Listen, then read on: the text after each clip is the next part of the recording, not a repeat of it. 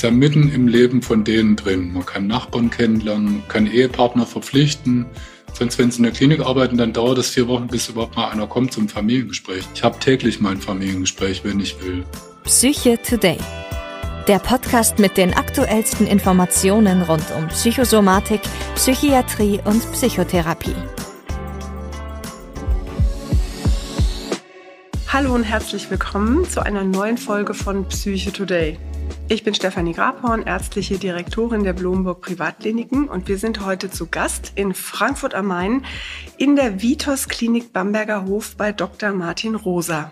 Herzlich willkommen, freue mich sehr, dass Sie gekommen sind. Dankeschön. Ich würde den Herrn Rosa gerne als erstes mal vorstellen. Wir sprechen ja heute über aufsuchende Behandlung in der Psychosomatik, Psychiatrie. Und ich würde jetzt erstmal, mit wem ich es hier eigentlich zu tun habe, wo ich zu Gast sein darf, möchte ich gerne mal vorstellen. Der Herr Dr. Rosa ist der medizinischer Leiter der Vitos Klinik Bamberger Hof in Frankfurt. Und er hat Medizin studiert in Berlin, war dann nach der Facharztweiterbildung für Psychiatrie und Psychotherapie ärztlicher Direktor im Klinikum Nordschwarzwald, Chefarzt und ärztlicher Direktor dann im Klinikum Kirchheim-Nürtingen und ist jetzt hier in Frankfurt am Main angekommen vor nicht allzu langer Zeit und wir dürfen hier zu Besuch sein. Genau, jetzt äh, würde ich gleich als erstes mal fragen wollen, wo wir denn hier eigentlich jetzt ganz genau sind. Der Bamberger Hof, das habe ich nachgelesen, hat eine sehr traditionsreiche Geschichte in der Psychiatrielandschaft in Deutschland. Und zwar, weil schon 1976, glaube ich, die Gründung erfolgte. Und das war ja schon eine aufregende Zeit in der Psychiatrie. Vielleicht können Sie uns mal so ein ganz bisschen Historie geben, damit wir wissen, wo wir hier zu Gast sind heute. Ja, ich ähm, kann berichten, ich war natürlich damals nicht dabei, aber das war ein Jahr nach der Psychiatrie-Enquete. Und das war die erste Außenstelle des Waldkreises Krankenhaus Köpperns und überhaupt die erste Außenstelle des LWV in Hessen. Ja. Also das erste Mal, dass aus einem Großkrankenhaus, die Großkrankenhäuser wurden ja so im 19. Jahrhundert gegründet, bundesweit. Und dann in der Psychiatrie-Enquete hat man dann eben verlangt, dass am Allgemeinkrankenhaus in den jeweiligen Städten auch psychiatrische Abteilungen entstehen. Mhm. Davor gab es es ja nicht. Also in meiner Heimat waren das immer so zwei Stunden bis zum nächsten PLK und wenn da jemand in die Psychiatrie kam, dann konnte man den eigentlich, da gab es noch keine Autos, dann konnte, waren die weg monatelang. Mhm, also praktisch ins, ins Grüne irgendwo geschafft, irgendwo, weit genau. weg. Und dieses, äh, dass man in der Stadt eine Psychiatrie hat, das war sozusagen was ganz Neues. Das war was ganz Neues. Ah, ja. Okay. Das war quasi ein ganz wichtiger Aspekt der Psychiatrie-Enquete, dass man gesagt hat, der psychisch Kranke hat das Recht, durch die gleiche Pforte zu gehen wie der körperlich Kranke mhm. und soll vor Ort behandelt werden, besucht werden können, nicht so isoliert werden. Mhm. Und da war der Bamberger Hof war eben für Köppern die erste Außenstelle. Da hinten im Eck steht auch ein altes ähm, altes Schild noch aus der Zeit, das habe ich neulich gefunden hier. Man muss ja immer die Geschichte auch bewahren. Genau, und der wurde in einem ehemaligen Hotel in äh, Niederrad einquartiert. Und dieses Hotel hieß Bamberger Hof. Ah, das da ist also der Bamberger Hof war damals ganz woanders. Der hat jetzt den Namen mitgenommen und ist in die Stadt gezogen. Genau, sozusagen. genau. Das mhm. war dann später, also quasi. Ja, vielleicht nochmal für unsere Zuhörer, die ja nicht sehen können, wo wir sind. Wir sind ja mitten in der Innenstadt quasi von Frankfurt am Main und ganz in der Nähe von allen zentralen Einkaufsstellen ist also dieser Ort jetzt, der für die psychisch Kranken erschaffen wurde. Also die Lage ist sehr privilegiert, sowohl für die Patienten in der Erreichbarkeit als auch für die Mitarbeiter natürlich, mhm. die auch in der Mittagspause mal kurz irgendwo hingehen können. Also das ist sehr vorbildlich, politisch gesehen. Mhm. Ja? Also wir sind nicht am Rand irgendwo abgedrängt, sondern mitten in der Stadt. Mhm. Damals wurden 40 Betten gemischtgeschlechtlich offen gegründet. Und es waren zwei offene Stationen damals. Und ähm, es kam ein paar Jahre später kam eine Tag- und eine Nachtklinik dazu. Und ab 1991 gab es dann auch eine Ambulanz, die PIA natürlich, so wie es auch bundesweit war. Dann kam in den 90er Jahren die psychiatrische Versorgung in Frankfurt vorwärts und die großen Kliniken, also äh, Uniklinik Höchst und ähm, äh, Hohe Mark haben die Pflichtversorgung für den ganzen Frankfurter Stadtraum übernommen. Und dann hat die Politik gesagt, dann braucht man den Bamberger Hof ja nicht mehr, dann könnte man den schließen. Mhm. Und dann gab es doch ziemlich viel Menschen, Gott sei Dank, die das nicht wollten. Und die äh, Idee war dann quasi, diese Betten zu transformieren in diese verschiedenen ambulanten Behandlungsformen, die dann alle entstanden sind. Ah, jetzt habe ich auch verstanden, warum der Bamberger Hof so sehr dafür steht, diese aufsuchende Behandlung, ja. die wir ja heute auch zum Thema haben. Da können wir ja gleich mal genau. zum nächsten Punkt kommen, nämlich also aufsuchende Behandlung, da gibt's ja ganz viele Abkürzungen, STEB und APA und Für den Laien überhaupt nicht verständlich, für, den, für die Fachleute wie mich mittelmäßig verständlich. Also ich wäre wär auch ganz dankbar, wenn ich mal aufgeklärt würde, was ist denn eigentlich jetzt was und wie unterscheiden die sich denn überhaupt genau? Das ist natürlich einerseits ein Thema, was wir nachher vielleicht nochmal vertiefen können, aber kurz gesagt, APA heißt ambulante psychiatrische Akutbehandlung zu Hause. Mhm. Ich muss auch mal wieder auf mein Blatt gucken, weil ich das immer wieder nicht. Oh, ja, die Abkürzung hat man genau. so drauf, ne, muss aber und, die Übersetzung hinkriegen. Und STEP genau. heißt stationsäquivalente Behandlung. Mhm. Und ähm, letztlich kommt, das sind ja alles Entwicklungen aus angelsächsischen Ländern. Also es gab es viel in England, gibt es bis heute. Dort hat es dann wieder andere Namen, Assertive Community Treatment. Und da gibt es noch weitere Abkürzungen. Mhm. Also in Deutschland der Hauptunterschied zwischen STEB und APA ist die Flexibilität. Aber das können wir vielleicht nachher mhm. nochmal wissen. Ja, gehen wir auf jeden Fall noch ein, weil genau diese Unterschiede verstehe ich natürlich nicht. Und wenn wir dann auch mal darauf eingehen, was man da eigentlich genau macht bei einer aufsuchenden Behandlung, das würden wir uns ja auch gleich noch angucken, da können wir das ja nochmal dann genau. detailliert auseinandernehmen. Genau. Vielleicht noch kurz letzter Punkt. Also am 1.3.2000 wurde APA gegründet. Also mhm. das ist dann ein Modellprojekt, was jetzt über 20 Jahre schon gab. Und es war bundesweit führend und es war bundesweit bis vor wenigen Jahren, ich glaube in Krefeld bei den Alexianern gab es noch so ein Programm, aber an sich war das ein Alleinstellungsmerkmal. Mhm.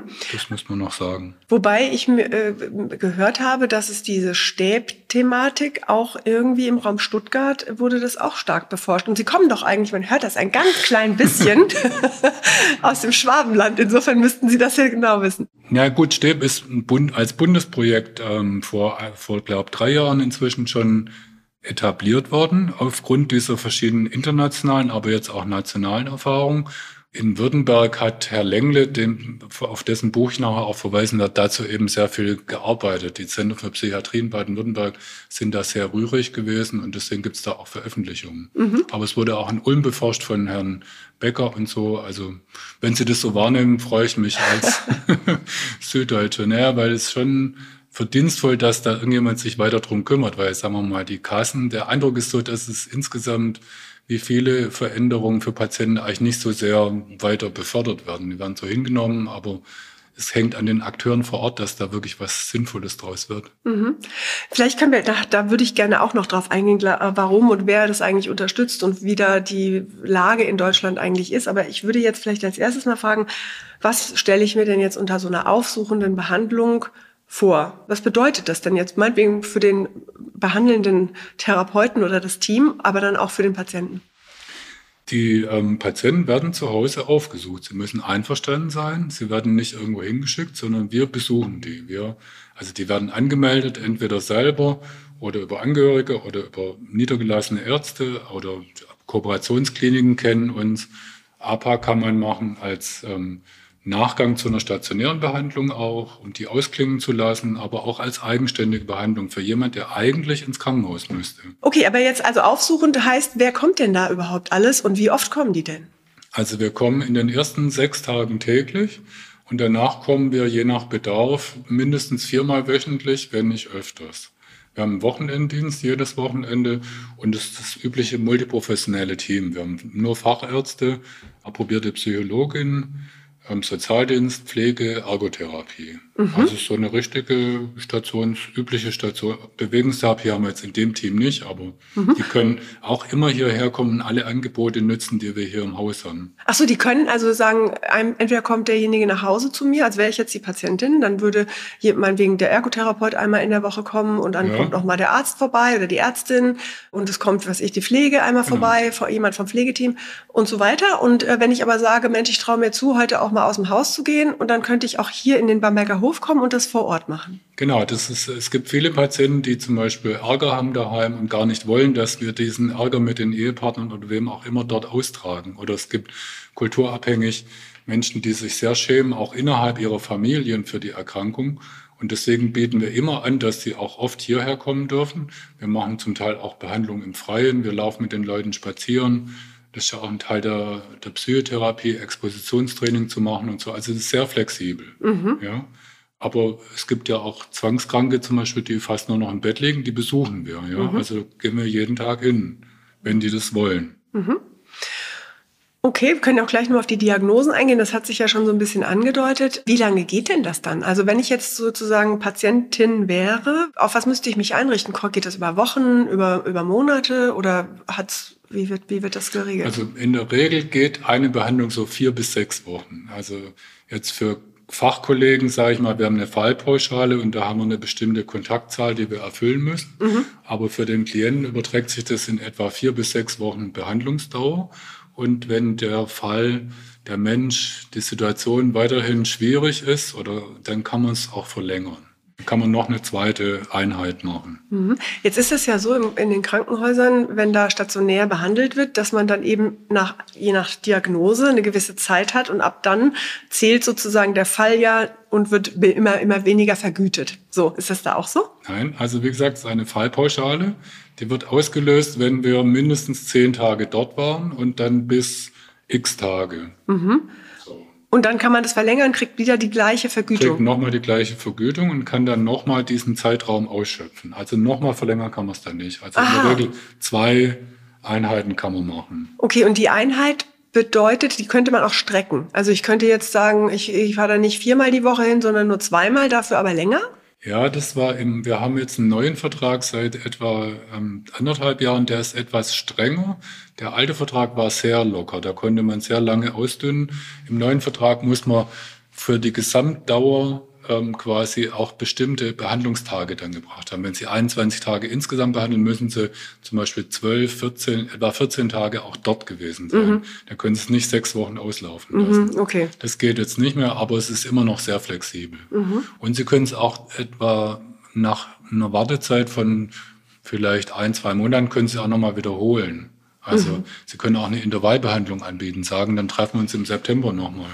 Und die Intervallbehandlung ist nicht so wie eben in den anderen Bereichen der stationären Behandlung, wo man ja eine gewisse Zeit warten muss, damit man überhaupt dann wieder einen neuen Fall aufmachen darf, sondern ja, das ist, ist, da kürzer. Der kürzer. Abstand? Ich sage jetzt etwa, ich habe es nicht ganz im Kopf, glaube 30 Tage. Aha. Das Aber ist es natürlich kürzer. jetzt, ja, man darf es natürlich jetzt nicht sechsmal im Jahr machen ja. oder so, das nicht. Mhm. Aber man kann schon ich meine, so wie man Menschen ja auch auf eine offene Station zur Intervallbehandlung einweisen kann nach einem halben Jahr wieder oder so, mhm. so kann man APA auch entweder einmal verlängern oder sagen, das ist jetzt gut, die Einheit, aber Sie brauchen, glaube ich, nochmal Hilfe im, im September, dann machen wir dann nochmal. Mhm. Wenn die dann noch wollen oder brauchen, müssen überhaupt. Mhm. Also APA, wir sprechen jetzt die ganze Zeit im Moment Über von APA. APA, genau. Also vielleicht auch nochmal, welche Krankenkassen sind es? Alle Krankenkassen, die Alle Krankenkassen, die gesetzlichen alle und die, und privaten, die, privaten, die muss man vorher anfragen. Aha. Also da muss derjenige eine Anfrage stellen bei seiner Kasse. Mhm. Aber eigentlich klappt das in der Regel auch. Okay. Okay, und jetzt würde ich mal fragen, wer, wer kann denn das alles machen? Also wenn ich jetzt welche Diagnosen, wenn ich jetzt zum Beispiel zuweisender Kollege wäre, müsste ich eine Vorstellung davon haben, welcher Patient passt denn da gut rein? Welche Patienten würden Sie da sehen? Es passen im Grunde alle Patienten, die Sie sonst auf eine offene Station schicken würden. Also Menschen mit Psychosen, alle depressiven, affektiven Störungen passen da rein, ähm, Anpassungsstörungen, ähm, Ängste, Menschen mit ähm, Persönlichkeitsstörungen haben wir viele also es darf nur keine zu starke Selbstgefährdung vorliegen. Also Fremdgefährdung geht natürlich nicht und es muss freiwillig sein. Die betroffene Person muss uns reinlassen, ja. auch immer wieder. Aber ansonsten kann man auch mittelgradige Suizidalitätsgrade auch noch behandeln, weil mhm. wir ja sehr engmaschig vor Ort sind. Wir sind sehr flexibel, wir können telefonieren. Wie gesagt, wir haben einen Rufdienst, auch nachts. Und wir haben am Wochenende zwei Leute, die am Samstag und am Sonntag bei, den, sagen wir mal, gefährdeten Patienten vorbeifahren. Mhm. Genau, Suizidalität, das ist ja ein wichtiges Stichwort, gerade in diesen ambulant, halbambulantartigen, äh, sag ich mal, Behandlungen. Ist ja nicht ambulant, sehr stationär, aber trotzdem, man hat ja den Menschen nicht dauernd um sich. Also wie gehen Sie damit um? Ja, das war für mich, der ich ja jetzt auch zwei Jahre, seit zwei Jahren da in APA mitarbeite, am Anfang die größte Frage. Irgendwie, wie geht man damit um? Weil in der Klinik hat man immer einen Spätdienst, einen Nachtdienst, den man die Patienten übergeben kann und der die ja rund um die Uhr eigentlich überwacht sozusagen. Und in APA geht es natürlich darum, dass wir nicht alle Leute mit ähm, irgendwelchen Ideen in der Richtung sofort stationär schicken. Die wollen ja nicht. Das ist ein, also ein wichtiger Teil des Klientels möchte einfach nicht stationär und akzeptiert aber unsere Behandlung. Das heißt, man hat aber auch ganz andere Verhandlungsspielräume. Die Klienten haben eine Motivation, ja, sie sind suizidal, aber sie können sich an unseren Notdienst wenden, sie können mit uns Absprachen treffen, wir suchen die ja auch dann unter Umständen täglich oder auch mal zweimal täglich auf und so. Deswegen, die Absprachefähigkeit ist in der Regel gegeben und wenn es eben gar nicht geht, muss man sie in die Klinik schicken. Es gibt ja drei Pflichtversorger in Frankfurt. Also ohne dieses Netz könnte man nicht arbeiten, das muss man auch sagen. Also man kann nicht APA im luftleeren Raum machen. Und Gibt es denn hier auch ein Krisenbett? Weil ich habe gelesen, dass bei manchen dieser Behandlungen, diese aufsuchende Behandlung, dann doch auch ein Krisenbett zur Verfügung gestellt wird oder machen Sie das nicht? Also das war vielleicht früher mal so angedacht, aber das gibt's nicht, weil dann müsste man ja Personal nachts vorhalten und mhm. die müssen dann in die zuständige Sektorklinik. Mhm. Ähm, es kommt aber wirklich sehr selten vor. In Krisenhaft habe ich es jetzt eigentlich noch nie erlebt. Es kann sein, dass eine lange, längere, schwierige Erkrankung dann doch noch in einer stationären Behandlung mündet, die man versucht hat zu verhindern. Das kann schon mal sein, aber dass, dass man Montag kommt und es heißt, der und der musste übers Wochenende in die Klinik, das habe ich jetzt noch nie erlebt. Weil wir eben proaktiv schon in der Woche gucken, es den Leuten schlecht geht. Und wir haben ja die gesamte Pharmakologie, wir können auch Tavo verordnen und so weiter. Also Insofern, und wir arbeiten ja in der Regel eben im Umfeld. Wir haben ja die Familien, wir haben Freunde drumherum, wir knüpfen Kontakte mit den Menschen, die die unterstützen, wir machen Krisenpläne und so weiter. Wir machen mit denen Pläne, was die am, am Samstag machen können. Man ist ja mitten im Leben von denen drin. Man kann Nachbarn kennenlernen, man kann alles Mögliche machen. Mhm. Man kann Ehepartner verpflichten. Sonst, wenn Sie in der Klinik arbeiten, dann dauert es vier Wochen, bis überhaupt mal einer kommt zum Familiengespräch. Ja. Ich habe täglich mein Familiengespräch, wenn ich will. Mhm. Das ist natürlich toll. Man kriegt ganz anderen Einblick auch genau. in das Umfeld. Und äh, das sind welche, weil Sie sagten, das sind ja oft Patienten, die wollen gar nicht gerne in die Klinik. Was, was können wir da ein paar Beispiele haben? Was wären denn der typische Patient, der dann sagt, oder der Patientin? Also mein Lieblingspatient sind natürlich immer ähm, Frauen mit kleinen Kindern, die eigentlich gerne in die Klinik schon vielleicht sogar gehen würden, aber einfach nicht können. Und die können, das ist ein wichtiger. Oder zum Beispiel Zwangspatienten Patienten oder einfach viele Menschen möchten nicht gerne in Kliniken. Viele waren schon in Kliniken und ähm, sind mit ihren Erfahrungen da nicht zufrieden. Kann man jetzt als Kliniker würde ich sagen, es liegt natürlich immer irgendwie an verschiedenen Aspekten. Das ist jetzt nicht gegen die Kliniken. Im Gegenteil, ich bin ja selber überzeugter Kliniker. So, also insofern, mhm. es gibt auch viele Patienten, die verlassen ihre Wohnung gar nicht mehr. Mhm. Die, wir haben sehr viele Messi-Patienten, die, die, die schaffen es nicht mal bis rund. Oder also da ist dann schon Teil der Behandlung, dass man die mal wieder aus dem Haus bringt und ja. so. Die würden auch nicht in eine Klinik gehen. Mhm. Und Sie können Medikamente verordnen und sagen wir mal auch Blut abnehmen, Spiegel bestimmen ja, und das alles das auch. Das machen Sie alles praktisch von äh, unterwegs genau, sozusagen. Genau, das mache ich dann nebenher. Mhm. Ist kein Problem.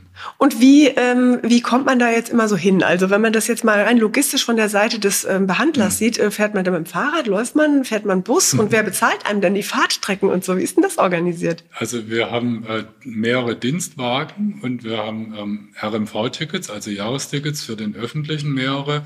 Wir haben ein Dienstfahrrad und die Kollegenschaft ist unterschiedlich. Es gibt überzeugte Radfahrer und äh, es gibt welche, die man kann mit dem Auto in Frankfurt halt relativ schnell weite Strecken überwinden. Das hat auch Vorteile mit dem Auto manchmal. Wenn Sie, wir haben ja den gesamten Frankfurter Raum, also Zeilsheim, da fahren Sie mit dem Fahrrad halt schon 50 Minuten und mit dem Auto halt nur 15. Mhm. Also insofern kann man sich das Verkehrsmittel frei aussuchen. Mhm. Und es wird dann übernommen. Reicht man dann sozusagen am Ende des Monats ein? Dienst, oder Dienstfahrzeuge und Dienstkarten, also Dienstjahresabos mhm. und Gutes Fahrrad, das muss ich selber bezahlen.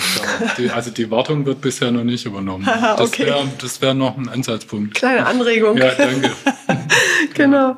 Okay. Was sind denn so typische äh, Probleme, die sich jetzt im Behandlungsalltag ergeben, wo Sie sagen würden, da hat es jetzt eher einen Nachteil, für wen auch immer, für den Patient, Patientin oder auch für die Behandler? Also es gibt verschiedene Nachteile. Auch diese Nähe zu der Familie kann ein Nachteil sein, das hatte ich ja vorher schon gesagt. Es gibt dann Partner, die im anderen Zimmer verschwinden, aber doch irgendwie zuhören und, ähm, und so. Also so ist zum Beispiel manchmal schwierig. Oder es ist natürlich auch, der Patient ist in seinem eigenen Wohnbereich, will einen dann manchmal nicht haben oder schämt sich oder die Wohnungen sehen zum Teil auch schlimm aus. Also so, dann darf man gar nicht mit in die Wohnung rein, muss man sich immer im Freien, im Winter ist kalt und so. Also es gibt schon, muss halt so einfach den, Gezeiten da draußen auch mal ausgesetzt. Das ist man mal so ein bisschen. Und man kann sich auch bedroht fühlen. Das ist natürlich ein Problem, wenn man auch, also das halbe Team ist weiblich oder mehr. Mhm. Also darauf achten wir immer, dass wir gucken, es gibt ja auch ähm, schwierige Patienten, aggressive, Frauen wie Männer, natürlich mehr Männer. Also man kann in Wohnungen, wir machen auch quasi Absprachen mit neuen Teammitgliedern, wie sie sich in Wohnungen verhalten müssen. Also dass man hm. je nach, naja, das ist ja. Was heißt das? Was würde man denn na, jetzt, wenn ich jetzt Behandlerin bei Ihnen wäre, würde anfangen, was würden Sie mir sagen, was ich machen soll? Wie soll ich mich verhalten in so einer Wohnung? Naja, das, Sie dürfen nicht vergessen, Sie sind Gast, ja, es ist ein fremdes Territorium, was Sie betreten und ähm, wenn die Person möglicherweise auch noch irgendwelche wahnhaften Überzeugungen hat, müssen Sie schon sehr, am Anfang sollten Sie ganz praktisch zum Beispiel nicht in die Tiefe der Wohnung einfach latschen, ja, durchlatschen, sondern erstmal vorne bleiben und so ein bisschen austasten, wie die Lage ist, ob die Person sie reinbittet, ob die sagt, also ich hatte letztes Jahr einen Patienten, da habe ich aus Versehen das Dachfenster geschlossen, weil ich sonst meinen Kopf und dann war der total schon sehr wütend und warum ich seine Sachen hier anfasse, das gefällt ihm gar nicht und so. Mhm. Da war gleich sehr viel Spannung da habe ich mich entschuldigt und so. Also muss man schon aufpassen, ja. Oder dass man irgendeinen Stapel Zeitungen einfach wegnimmt, weil man sich hinsetzen will. Das kann auch schon sehr aversiv sein. Also ja, Sie sollten die Grundregeln, die Sie sonst auf Stationen auch machen. Also nicht in der Tiefe des Raums sitzen und einfach auf Signale achten und auch rechtzeitig mal sagen, also danke, ich glaube, ich gehe jetzt für heute, es reicht jetzt, wir haben genügend gesprochen und so, also immer auch in die eigene Sicherheit eben. Ja.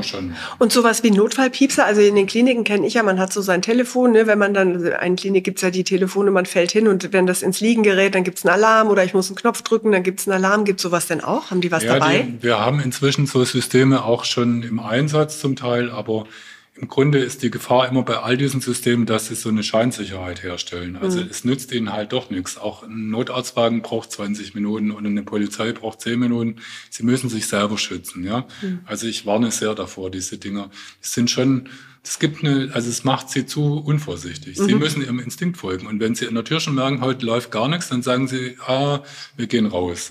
Es ist auch nicht so häufig. Also es klingt jetzt zu akut, was ich ja. erzähle. Aber es kann halt mal sein. Ja, na gut, ich meine, das ist ja auch ursprünglich, wenn ich das richtig äh, gelesen habe, auch mal entstanden, weil man gerade die Psychosepatienten ja versucht ja. hat, da sozusagen zu versorgen. Und da könnte ja schon mal solche Schwierigkeiten dann entstehen. Ja, und wir setzen auch unseren Ehrgeiz rein, viele Psychose-Patienten zu versorgen. Das ist uns auch sehr wichtig.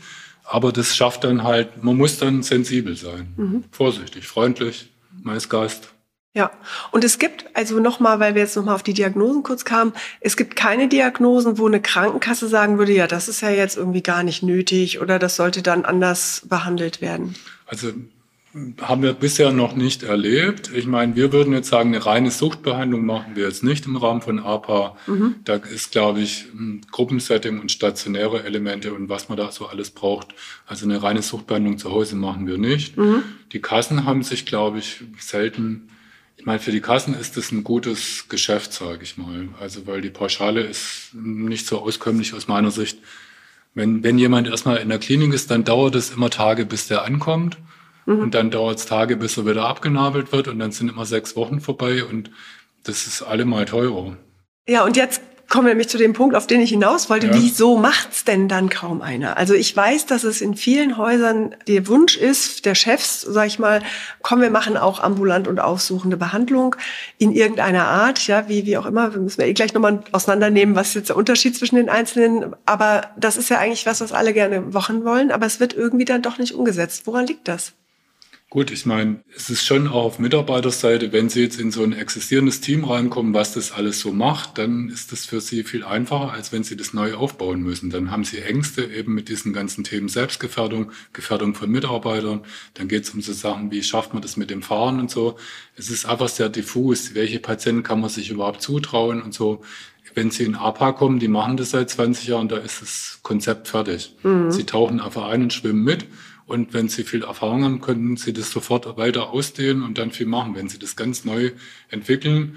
Ich glaube, es war uns, glaube ich, auch für viele Mitarbeiterinnen und Mitarbeiter nicht so attraktiv rumzufahren und rauszugehen. Also mhm. selbst hier im Haus, also wir haben eine riesen Ambulanz und die sagen oft, ja, macht ihr mal euer APA, wir sitzen lieber hier. Also das ist schon für mhm. die meisten glaube ich, Fachleute ist es nicht, es klingt gut, aber es zu machen, es ist kalt im Winter, es regnet viel, es schneit, man hat irgendwie in den Wohnungen ähm, stinkt und schmutzig und so, man kann sich nirgendwo hinsetzen manchmal. Also es gibt schon auch viele, mhm. aber es immer findet keinen Parkplatz, obwohl wir so Parkausweise haben. Also es hat schon viel auch Zeiten, wo man sagen kann, das muss ich mir nicht geben. Ich möchte einen schönen warmen Ambulanzraum hier haben, wo ich einfach, wo die Patienten herkommen. Mhm, also eigentlich hat es dann schon mit der Organisation und auch mit der Bequemlichkeit sozusagen zu tun. Was mir auch aufgefallen war, ich habe das mal in einem Haus, wo der Gedanke war, das zu machen, auch die Organisation. Wie, wie ist das denn eigentlich? Müssen ja Termine vergeben werden. Es muss ja irgendjemand auch organisieren, dass man weiß, wann bin ich denn bei welchen Patienten. Genau. Wir haben so eine Wandtafel inzwischen elektronisch, wo wir, wir haben zweimal die Woche eine Teambesprechung, wo wir das halt auch planen. Wir haben Landkarten, wo wir gucken, du hast jetzt schon drei Patienten südöstlich, dann nimmst du den vierten dort, so, und dann die Fahrpläne machen wir dann in den Kleingruppen oder auch selber mit den Patienten. Also wir sagen eigentlich genau jeden Tag, wann wir kommen, plus minus halbe Stunde, je nach Verkehr halt. Und dann haben wir so eine bestimmte eben drei Kontakte pro Woche und so daraus wird dann so eine Matrix. Mhm. Dann bauen sich immer neue Strecken auf. Das merkt man dann selber. Das mhm. geht eigentlich ganz einfach. Ah, okay. Wie viele Patienten hat man denn eigentlich jetzt? Also mit einer Vollzeitstelle. Wenn ich jetzt Vollzeit engagierte Ärztin wäre in Ihrem Team, wie viele Patienten suche ich denn dann auf? Also wenn Sie Woche? eine Vollzeitstelle hätten, das haben wir gar nicht, wenn wir alle heutzutage ist die Medizin komplett äh, Teilzeit, alle. Das kenne ich auch, ja, okay, aber also gut, dann rechnen wir halt Mit einer Vollzeitstelle hätten Sie etwa acht, neun, ja, wahrscheinlich neun bis acht, zwischen acht und zehn mhm. Patienten am Tag. Das wäre dann viel. Das ist schon Das schaffen einiges. sie nicht dann. Also die sehen, können sie nicht täglich alle sehen. Da ja. müssen sie halt fünf Arbeitstage verteilen. Ja. Aber wir haben viele Leute mit 80 Prozent Stellen, die haben dann so sechs. Mhm. Sechs kann man am Tag schon sehen. Mhm. Und andererseits, wenn sie drei Kontakte pro Woche rechnen, dann sind 18 Kontakte, dann müssen sie nicht sechs pro Tag machen. Mhm. Sie müssen auch noch Doku und andere Sachen machen. Mhm. Okay, spannend. Ja, dann würde ich jetzt trotzdem noch mal dieses Rätsel für mich lösen wollen. Wo ist denn jetzt der Unterschied zwischen der APA und dem Stäb? Und was ist denn da? Das ist doch stationsäquivalent, ist das doch dasselbe, oder? Also ja, das ist genau. Demnächst ist eine große Bundestagung wieder, worüber, wo darüber wieder. Also ein Punkt ist, dass bei Stäb oder ein wichtiger Punkt ist, dass bei Stäb von den Kostenträgern verlangt wird, dass tägliche Kontakte stattfinden und dokumentiert werden. Und das ist was, worauf Patienten sehr allergisch reagieren. Das klingt jetzt ganz banal, aber das möchten die meisten nicht. Ach, ich hätte jetzt gedacht, die freuen sich. Nee, aber nicht täglich. Ach, interessant. Aha. Die haben ja, also, ja, das würde ihnen auch nicht mehr gefallen. Wenn ich dann doch jeden Tag käme, würden sie irgendwann sagen, gut, Herr Rose, jetzt habe ich auch mal Wochenende oder ich habe auch noch Kinder oder also die haben ja auch ein ganz normales Leben. Die sind ja nicht alle nur krank, ja. Mhm. Die haben Verpflichtungen oder die müssen samstags mal einkaufen und so oder dann kommt die Mutter zu Besuch und das ist eines der Nachteile entsteht, dass es so starr ist und dass da dann Klar, aus Sicht der Kassen war das logisch. Man baut ja eine Stationsbehandlung nach. Das sind ja auch tägliche Kontakte, aber das ist dann halt auch nicht im eigenen sozialen Umfeld. Na gut, aber bei einer stationären Behandlung haben wir ja auch sogenannte Belastungserprobung. Das heißt, dann geht der Patient von Samstag auf Sonntag nach Hause und darf da übernachten und äh, hat ja dann auch erstmal einen Tag lang keinen Kontakt quasi, ne? Gut, also in Stäb, wie gesagt, ist das mein Stand immer noch. Vielleicht, ich gehe jetzt auf die Tagen, vielleicht hat sich ein bisschen gelockert, aber das ist irgendwie einer der Hauptnachteile. Aha, aber ansonsten wäre es dem, sagen wir mal, Konzept ganz ähnlich wie APA. Es ist relativ ähnlich, finde ich schon. Also das sind auch multiprofessionelle Teams, die rausfahren und so. Also so groß ist der Unterschied, glaube ich, dann doch nicht. Mhm. Okay, mal angenommen, uns hören jetzt ganz viele Patienten zu, was ja sein könnte, die sagen, Mensch, das ist ja total interessant, ich habe das ja eigentlich auch nötig, ich brauche eigentlich eine stationäre oder äquivalent stationäre Behandlung. Wo kann ich die, die, die denn überhaupt finden? Jetzt gibt's denn noch Stellen in Deutschland, außer in Frankfurt am Main und wie wir gehört haben, in Richtung Ulm und Stuttgart. Wo würden die sich denn hinwenden? Wie kriege ich denn das raus als Patient? Also Sie müssen sich an die nächstgelegene zuständige Klinik wenden. In Deutschland gibt es ja für jeden Punkt auf der Landkarte eine zuständige Klinik. Das ist ja ein bisschen anders als in der Somatik. Und die können Ihnen sagen, ob Sie das haben. Auf der Homepage sehen Sie es meistens schon. Also zum Beispiel Vitos, wir bieten es auch in Homburg, Bad Homburg jetzt an. Wir haben ein neues Stäbteam dort, so seit etwa vier Wochen. Mhm. Und ähm, andere Kliniken machen schon noch mehr. Also es, es verbreitet sich, aber langsam. Mhm. Ja. Einfach die nächstgelegene zuständige Klinik mal auf die Homepage gucken oder anrufen. Mhm. mhm. Also es Und, wird auf jeden Fall mehr. Ja. Und dann wäre ich nämlich auch schon bei meiner Frage bezogen auf die Zukunft. Was würden Sie sich denn wünschen in, in, in Bezug auf die Zukunft dieser stationsäquivalenten Behandlung oder APA? Also ich würde mir wünschen, dass man das noch wesentlich stärker skaliert, wie man so schön sagt. Also einfach ausweitet. Weil es doch für sehr viele Patienten eine sehr gute Lösung ist und die Behandlungsergebnisse sind überzeugend. Es ist sozial wesentlich angenehmer. Wie gesagt, man kann Leute mit kleinen Kindern behandeln und so. Also es hat einfach extrem viele Vorteile. Natürlich brauchen wir auch zum Teil noch stationäre Behandlungseinheiten, auch wenn es um Sicherheit geht und so. Aber etwa, man kann es hier jetzt streiten. Manche sagen, das Potenzial liegt bei 30 Prozent oder so dem würde ich schon auch zustimmen, locker. Um 30 Prozent? Ja, der bisherigen Fälle sozusagen. Der bisherigen der Fälle, bundesweiten die, Fälle. Mhm. Wie werden die versorgt? Vollstationär mit Betten oder teilstationär oder mit APA oder Stäb oder so, also mhm. also mit so aufsuchenden Programmen. Mhm. Weil die Tageskliniken sind natürlich auch wieder, da müssen Patienten kommen und die haben ja oft etwas elaboriertere Konzepte wir können quasi ganz nah am Umfeld und wir können vor allem, der Hauptvorteil ist, finde ich immer, dass Sie sehen einfach alles. Wenn Sie einen Patienten stationär haben, der erzählt Ihnen irgendwas von seiner Wohnung. Sie können sagen, da machen Sie doch mal den Stapel weg oder man könnte doch mal da lüften oder man könnte das machen mhm. oder wir, wir gehen mal bis zum Rewe vorne ans Eck zusammen. Ja. So, das ist einfach, also man kann sehr viel mehr psychotherapeutisch arbeiten. Ja. Spannend, da ist nah dran sozusagen ja, an dem ganzen Patienten und dem Umfeld. Dann könnten wir ja jetzt mal zu unserem Wissenskontor überleiten, weil Sie gerade sagen, es gibt ja da ganz spannende Erhebungen auch, wie erfolgreich oder wie gut das System wirkt. Tipp aus unserem Wissenschaftskontor. Also es gibt zwei sehr interessante ähm, Übersichtsarbeiten zu dem Thema. Eine aus dem Nervenarzt vom letzten Jahr, federführend von Herrn Bechdolf und ähm, von Herrn Weinmann geschrieben, wo sie quasi verglichen haben die internationale Evidenz, die sehr gut ist. Also wir haben ja in den S3-Leitlinien in Deutschland inzwischen für diese Home-Treatment-Behandlung den höchsten Evidenzgrad von 1a.